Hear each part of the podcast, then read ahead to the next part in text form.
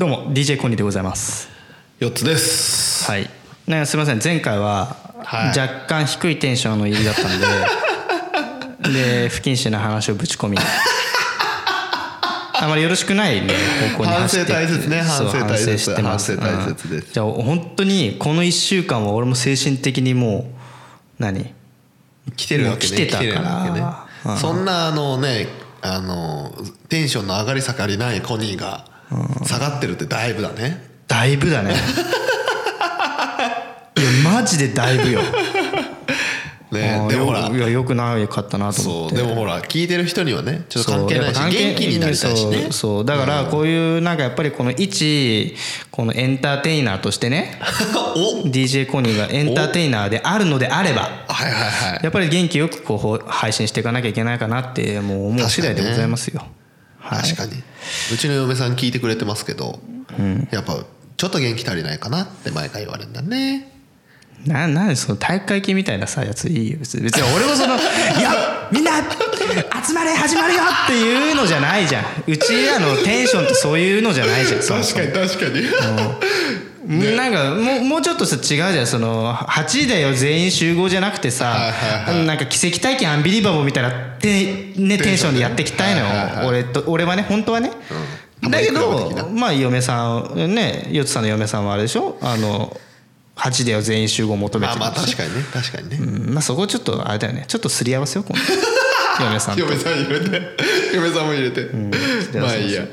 はいで今ね。日なんかあんの？今日なんかああの話したいことあんの？ーちょっとひとしきりさテンション下げ下げさせてもらっていい？今回も今回今回もちょっと下げ目の入り口でいい。オッケーオッケーいいよ。あのー4月の5日にあの、はい。かの有名な、はあの高畑勲監督がはいはいはいはいはい。亡くなれまして、はい。はい。なんか人が亡くなった話ばっかりしてるあれなんですけど。お悔やみ申し上げます。うん、お悔やみ申し上げますと、でこの監督あのヨッツさんが全く感動しない「蛍の墓を」うっせえ を、まあ、作った監督で有名なんですよね。そうっすね。でその他にも作品としてはなんだっけな、えーっと「平成たぬき合戦ポンポコ」はいこれ俺一番好きジブリの中でね、はいはいはい。うん、とか「思い出ポロポロ」とか「はいはいはい。方法ケケとなるに山田君」とか、まあ、遺作になった「かぐや姫物語」等々があるんですけど。でまあその巨匠が亡くなり、はい。最近その「蛍の墓」をテレビでやったわけですよ。はいはいはいはいはい。でまたねあの節子っていうのがやったわけですよね。で見ました？見てない。ですよね。だから家にテレビないんだあ家にテレビない。じゃあ俺もない。じゃあ俺もない。あるって言ったら NHK が来るからない。はいはいででででまあいいやでテレビやられてたんでね。そうそうそう。やってた。まあ俺も見なかったのよ。はあでおお見ろよ。そんな話じゃねえんだ。だって見ないって話したじゃん。感動するやつは見ないって。あなるほどね。でそのやってる時に俺何を見てたかっていうとはアマゾンプライムであはいはいは「クレヨンしんちゃん」見てた。真逆いったね。そう。でいやまあ嫁と子供が今あの北海道の方の実家にいるからその時間まあ俺一人寂しいわけよ。でまあいろんなもうリスナーの方のツイキャスを見たりとかいあいろいろしてるんだけどまあどうしても空きの時間があってなんかこう何かこう好きなことしたいなと思って。俺クレヨンしんちゃん好きだからクレヨンしんちゃん見ようと思ってアマゾンプライムでクレヨンしんちゃん見たの。うんうん。で映画ね。はい。でクレヨンしんちゃんの映画って見たことあります？あるあるある。何見たことあります？いやー覚えてない。んかすげえ昔のブリブリ左衛門のなんかな。めっちゃ前のやつね。ブリブリザイムのやつね。で「クレヨンしんちゃん」の映画ってあのある時からちょっと感動路線に、ああ言うね言たんうですよ。ね泣ける人泣く人続出するそう。だよね。で、はい。俺が今までの中で一番感動したのはまあ、あの戦国時代のやつもすごい泣けたのね、でそれってあの草薙君とかが実写化までされたやつがあるんですよ「クレヨンしんちゃん」って名前じゃなくて、はでそのあのまあ同じようなストーリーで実写化された映画がもうあるんですよ。へえ戦国たまたまなんとかだったっけなちょっとタイトル忘れちゃった実写化も天国たまたまってあ実写は全然違うあタイトル違そう。なんう「クレヨンしんちゃん」のしんのすけとかは全然違う子役が出てきてで結局この草薙剛扮するその主人公武将っていうのが主人公でやってくる、であ原がキウイだったかな確か、うん。でそれもすごい感動的なストーリー、はい。でも一番好きだったのが「あの大人帝国の逆襲」っていうやつがはあ。ったんですよ。あ。はで何が感動するかっていうと大人を感動させる要素がすごい詰まってるのね。はあ、であの、まあ、どういうその大人帝国に関しては,、は子供たちだけを残して大人が全員その悪の集団にマインドコントロールされて連れてかれちゃうわけですよ。おおなるほどね。でその悪の集団は何を目的としてるかっていうと、はいはいはい。今大人たちっていうのをの救済なの、要は。大人たちを救済してあげたいあの昔の「オールウェイズ三丁目の夕日」みたいなノスタルジーあふれる時代にみんなで戻ろうよっていうのが悪いやつののそのなんていうの？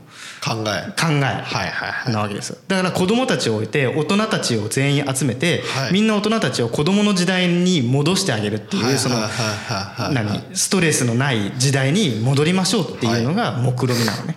でそこまで言うともう悪ではないの彼らの持ってるもの。って悪ではなくて正義の裏のもう一つの正義みたいな感じなんでもうジョン・レノンそっくりな悪役とその妻役で小野陽子そっくりな悪役がそれは大丈夫なのかな？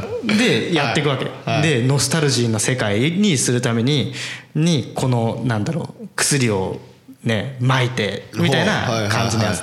でもしんちゃんたちは、は春日部防衛団たちがねしんちゃんとかねねちゃんとかは大人たちを取り戻しに行くわけですよ。要は子供たちががノスタルジー過去の時代にに精神的に戻ってる大人たちを取り戻すっていうの話なんですよ、でも大人たちはは過去ばっか見てたけどでも自分たちの目の前には子供たちそして明るい未来が待ってるみたいなそういう話なわけですよ。あゴールはそこってことね。ゴールはそこなわけですよ。でそのノスタルジーの世界にを侵食させるのを志の輔たちが阻止する。家族愛をなるほど。やるわけ。なるほど。で今回僕が見たはい。作品、はい。その「蛍の墓」がやってる裏でね、はいはい俺がアマゾンプライムみたいな。のはいはいはい。クレヨンしんちゃん」はい。えっとロボロボットちゃんの逆襲。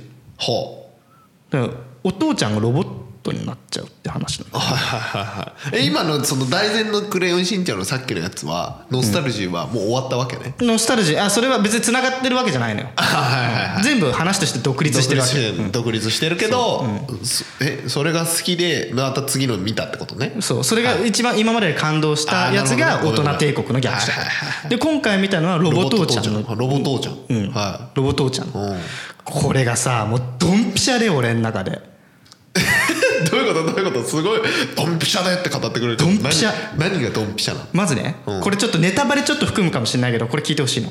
えっとじゃあネタバレがちょっと怖い人はもうちょっとで全部は言わないよ。あ全部は言わない全けどネタバレちょっとするけどでも聞いてほしい。部下手くそそう、まずねまずロボ父ちゃんっていうのはまあなんと通りロボットの父ちゃんなの。うん。そのまんまやんそう。で野原宏がうん野原宏35歳はですよ、は35歳が,、がもう家ですごいなんかこうミサイとかそのミサイとかにこうこうダメ出しばっかりされて、はいはいはい。男の威厳夫の威厳旦那の威厳っていうのがはいはいはい。なくなってるわけですよ。ああ、うん、ロボロボ父ちゃんになる前ね。なる前ね。はいなる前。はい生身の。ゴゴロゴロしてるわけだ。ゴロゴロしてるまあ頑張ってはいるんだけどなかなか認めてくれないと、はいはい。で公園とかでこう時間潰したりとかなんかこうはーってため息ついてると、はいはいはい。で周りにそういうお父さんがたくさんいるわけよ。ほうほうほうほう。で、まあ、要は何をコンセプトかっていうとこの話は、お父さんっていうその立場がすごく弱くなってる。っていうことがまずコンセプト1なのなるほどね、なるほどでその中ででお父さんっていう立場がもっとたお父さんたちもっと立ち上がれはいっていう悪の組織がいるわけですよ。なるほどね。そう。お前ら威厳をもっと出せと。そうそうそうもっと威厳を出せってうん。言ってうん。でその、まあ、お父さんたちをマインドコントロールするわけです。はいはいはい。もうマインドコントロール多いなそう多いの。うん多いの。でも結構社会派でしょ？そのその考え方。確かにね。だからね。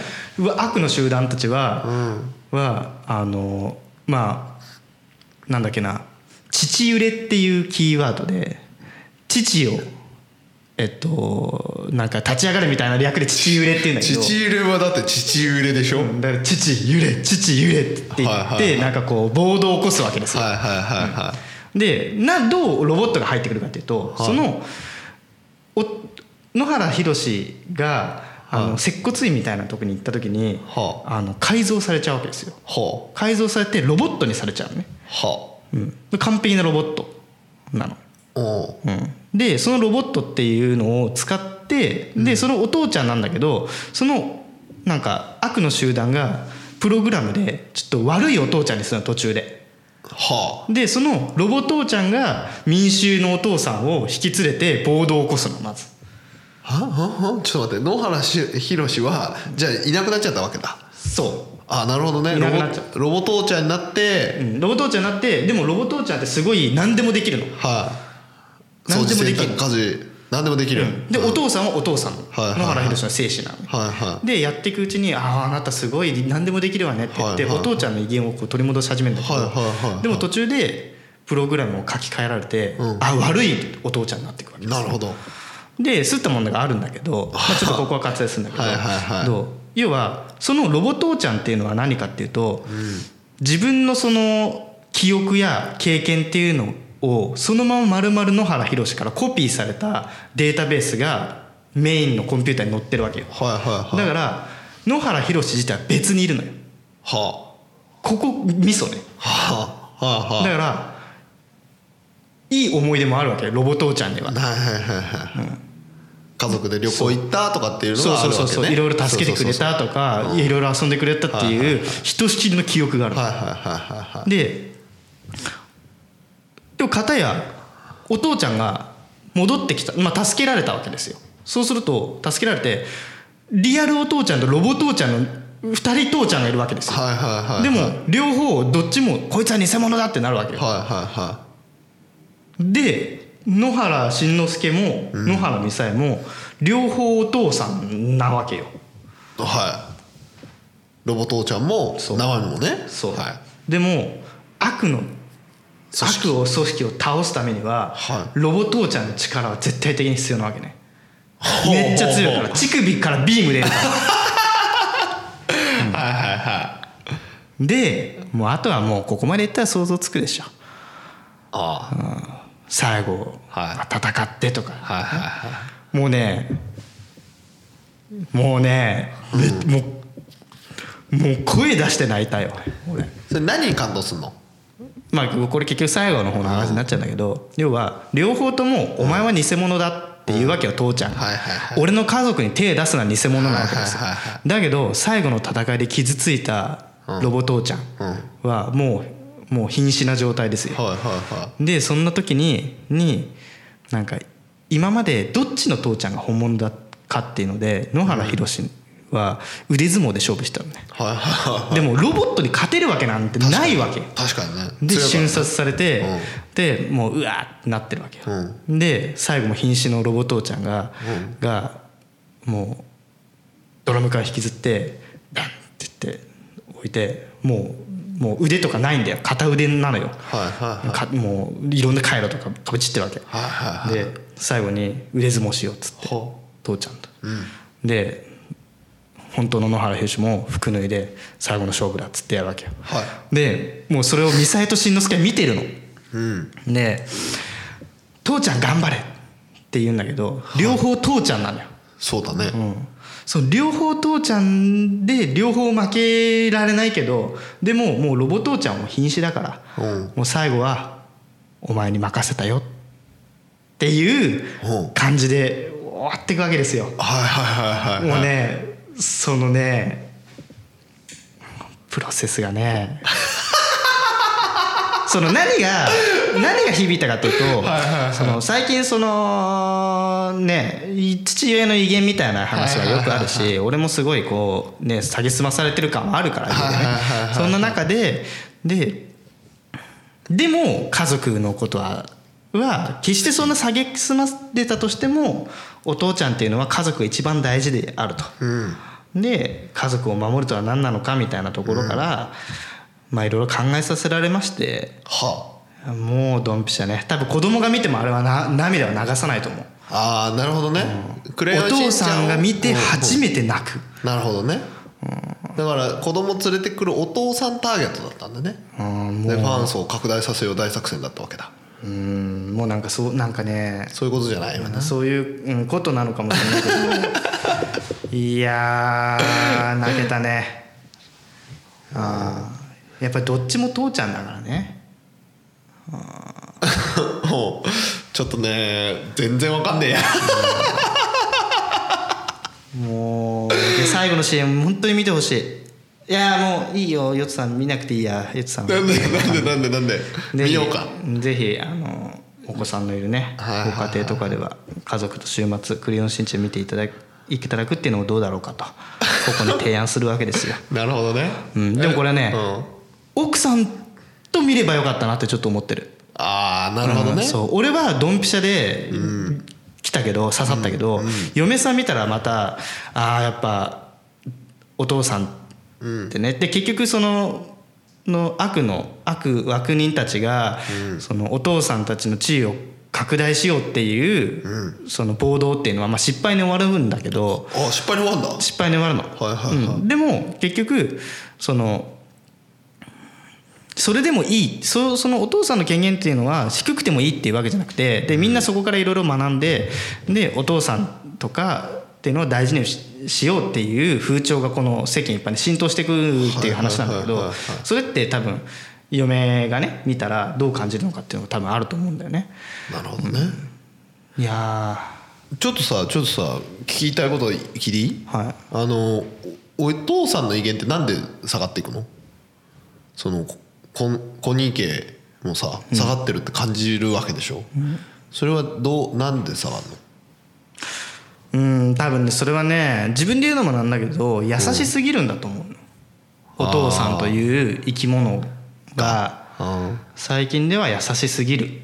でもそれを俺は悪いとは思ってない。えでもその「クレヨンしんちゃん」のその中ではさロボ父ちゃんがどんどん威厳を獲得していくわけでしょ、で途中で悪いプログラムがビャーって走ってわわちゃーってなるわけでしょ？そうそうそうそう。その獲い得きなり乳首から竹刀出すか。らバシッつってなんでそんなのにボロボロになっちゃったんだよ、でで、そのこう取り戻す過程っていうのがあったわけじゃん、じゃあロボ父ちゃん最初真面目だったの。その過程は何をやってんの？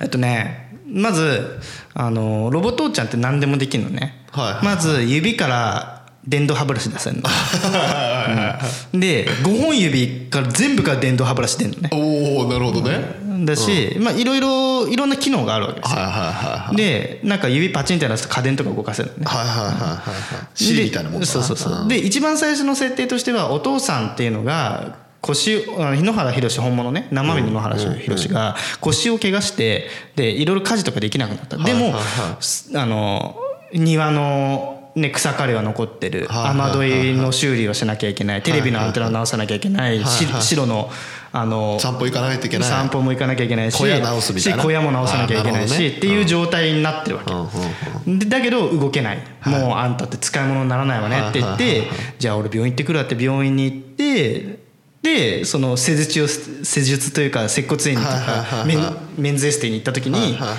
あのさらわれてロボ父ちゃんに。改造改造されるわけでだけど改ロボ父ちゃんは何ができるかっていうとともう疲れないから。はいはいはいはい。何でも疲れないから何でもできるのね、はい。すぐ小屋も直すし、はい。あの芝刈り機みたいになる。ビャーってやって芝刈り機すごい便利だ、うん。で最初はなんか「あんたは誰なの?」って言って言われてこの何家に入れてもらえなかったんだけど、はどう子供がちょっと事故に遭いそうになった時に助けてくれた空飛んで助けてくれたとかっていうのがあってはあ でそれで今までこの怪しいと思ってたロボ父ちゃんがすごい便利で中身は本物の野原宏ですごいいい野原宏だという何？イメージがもう着実につき作られてったわけよ。でそんな中で本当の野原宏が出てきた。オッケーオッケーいや流れは分かんないよ。その威厳の回復の仕方ってそしたらそのなんていうの？家族にどのくらい貢献してるかっていうので戻るってこと？そうね。そうそうだよね。そうだし、うん、あと命を助けたっていうのもある。家族。うん。家族と子供たちもね。なるほどね。命助けるのはさこの世の中でむ難しいじゃん。そんな引かれる車に引かれるだもうリアルな世界でどうやって威厳を取り戻すかって話ね。そうそうそう。ね。もあのそのそうそうそう。そのなんていうのアニメの中で取り戻す過程がやっぱ現実にもヒントがあるはずなんだよ。って思ったんだけど、でもさそこはちょっとデフォルメされてるよね。デフォルメされてるんだね、やっぱり。だってほら俺空飛べないし。イクメンがさそしたら威厳あんのかって言ったらそうでもなさそうじゃん。そうでもないと思うね。イクメンうんそうだね。イクメンが嫌あるかっていうとそうじゃないと思うよ。そうそう。だから優しすぎるっていうのはさそのじゃあそのなんていうの？で優しいってことは何でもやってあげるわけじゃん、でもそうすると逆に威厳なくなるわけでしょ、これは俺の持論持論ではある。ね。持論ではあるんだけど威厳っていうものの考え方っていうのは今まではなんていうかな。わがままでさえも威厳と捉えられた部分ってあると思う。父父親のね。父親のはいはいはのまあ怒鳴りつけるとかね。そののまあ要は亭主関白って言われるものっていうのはただの権力を振りかざしていた、でもそれがなんていうなんていうかこの威厳だと捉えられていた時代っていうのはあると思う。はだから威厳って威厳がないねって言われてる今の現代社会の中で威厳とはそもそも何なのかっていう根本的なとこから考え直さなきゃいけない時代が来てるんだと思うなるほど。ちょっと深いことを話してなるほど。例えばじゃあ俺は威厳ってどんなものか分かんないけど、はい。だから子供の面倒を見ますよ。ご飯作りますよ、はいはい。はいこ子供の送り迎えやりますと。おお素晴らしい。で土日嫁に好きに時間つく使っていい。よ、はいはいはじゃあこれっていろいろやってるけどじゃあそれって威厳っていうものかって言われると違うじゃん。はいで威厳ってのはそれをやってることによって誰かから尊敬されたりとかするんだったらいいかもしれないけどでもそれって尊敬であって威厳ではないと思う。だから威厳ってどこかなんていうの？えばったりとかかちょっとこの権力振りかざしてる系っていうニュアンスがちょっと俺の中であると思うよね。だから威厳という言葉を使われてる時点で男女平等ではないわけよ。権利の主張だから威厳っていうのはそもそも。なるほどね。だからそのところことから考えると威厳っていう考え方って自体がもう前時代的なものだなるほどと考えてます、だから威厳を取り戻す方法って何かあるのと聞かれたら現代の時代ではない。っなるほど。ていうのが答えであってじゃあ他に威厳以外の何を大切にするのかっていうのを我々は考えなくちゃいけない時代に 来ていると思う。すげえちょっと深い話してるけど、でもその「クレヨンしんちゃん」にドンズバでハマったのはさその自分の威厳がなくなってるっていうの、なんていうの？ある意味自分をさここそうなんだよ、うん。今までは威厳を取り戻さなきゃいけないっていう共感から見ていたわけ、はいだから悪いってやつのその正義っていうのも正義の裏のもう一つの正義だと俺は思ってた、だけどその話が終わる時にはいや威厳ってそもそも主張するものではないんだなるほどね。要は博愛主義じゃないけど、家族を愛しましょう、威厳なんていいんだよなくたっていいんだよ。はあ。みんながそれぞぞれをの何？立場だとかが気持ちだとかっていうのをしっかりとこのの手と手を取り合って誰が上に立つわけでもなく誰が下に立つわけでもなく同じ目線で一緒に歩いていく未来っていうのをを求めるのが次の未来のあり方なんだよっていうことを感じたの。なるほどね。だから最初は「そうだよ。威厳だよ。父揺れ父揺れ」って俺もやってたの。だけど違うんだってことにそこで気づいたの。威厳がなんぼのもんじゃっていうことだだ日本のアニメってすごいね。うん一人の男の考え方変えたね。だからこここれは俺のあくまでも拡大解釈かもしれないけど一本の「クレヨンしんちゃん」を見てそういうふうに思ったよっていう。なるほどねすごいね。お父さんたちは見るかもしれないね子供もそうぜひ見ていただきたいよね。うん。特に家族内で虐げられてる大人だった、そう虐げお虐げられてるそうそうそうそう俺みたいな人間が見るとめちゃくちゃ泣くからね。泣くかな。泣くよ。でもさよくさそんだけ虐げられて我慢するよね。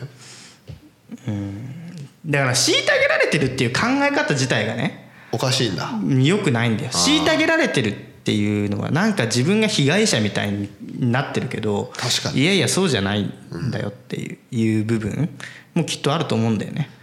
だからそれぞれのか家庭があったらそれぞれのやること、タスクも違うから、だからもしかしたら俺が何で虐げられてるのかっていう一日のタイムスケジュールを誰かに見せたらそれってあなたがやるのは当たり前だよねって言われたら俺は虐げられてるなんて言えなくなっちゃう。から、なるほどね、うん、だから各々が各々の尺度でやってて 何が何が足りてないのかっていうと要は嫁自分の奥さんとのすり合わせができてないから不満に思ってるってだけなの。はいはいはいはだから自分は頑張ってるのにって思ってるだ俺ね思なんでこんなに言ってるのに嫁とコミュニケーション取れないのかってそこが問題なんだよね。う。考えちゃってるよ。はいそう問題点は分かってるはいはい解決せな。そう問題点は分かってるんだけどその解決をするためのプランニングまでできてない。できてないんだね、うちの嫁さんはできてるよそのか代わり。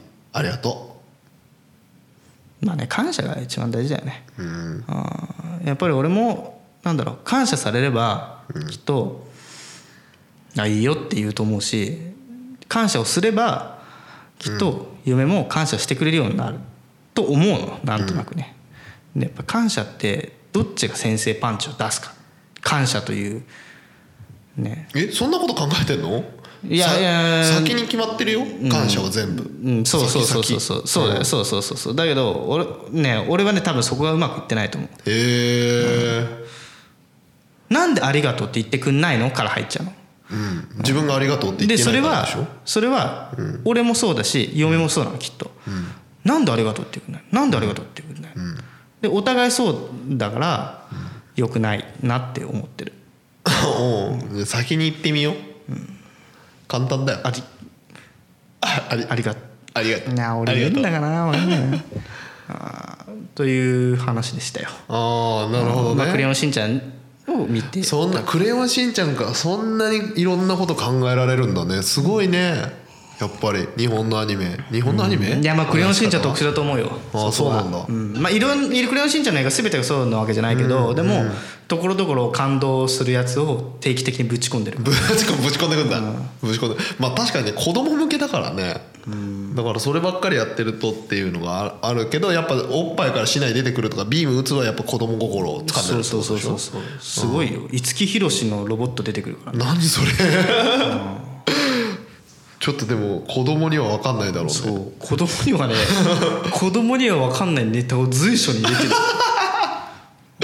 まあほらでもあのまあね「クレヨンしんちゃん」昔からずっとやってるし、だからやっぱね見てる人たちがもう大人になってきてるんだよね。そうそうその通り。うん。だからその辺はね入れてかないとって感じじゃない、もうその代表例がガンダムだからね。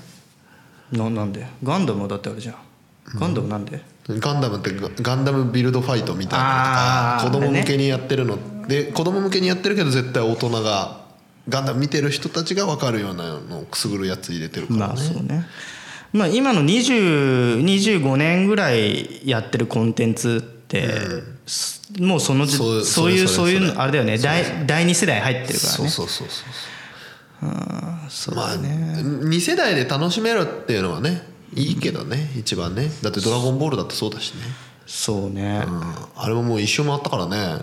一周回って先進んじゃったからねそうだね。だって「ドラゴンボールスー超超ス超ーパー」超。ドラゴンボール超回超。回回回とかなんかさなんじゃん、なそういうのって次の話だもんね。そうそうね。そうそう、まあでもツッコミどころが多いというかね。まあまあちょっとねその話すると多分長くなると思いますけど。まあ今日はこの辺でこの「クレヨンしんちゃん」の話で盛り上がりをねそのままということで。これ多分ね見見たい人見見た人か。見見見る人か。が多分ちょっとは増えると思いますけどまずまずは戦国？だっけ？どっから見ればいいあのねどっから俺見ればいいのおすすめとしては、はい。それ言って最後にしよう。俺のおすすめとしては、大人帝国の逆襲を見てから、はあのロボ父ちゃんを見てほしい。ブリブリザイモンは？ブリブリザイム ブリブリザイムの逆はね俺も見たけど当時。映画館で見たけど、うん、あれは感動要素はあああれって最後ねブリブリザイモンがさ、自分を犠牲にしてあれだよね。そうそうそうそう。うんまあまあまあまあまあいいやいいやまあまあそんな感じではいそんな感じです、はい。ではあのまたツイッターの方で「えーハッシュタグコニラジ」でつぶやいていただいて、えートークテーマや番組の感想等々お待ちしておりますので皆さんご協力のほどよろしくお願いいたします。はい、ではまた次回。さよなら。バイバイ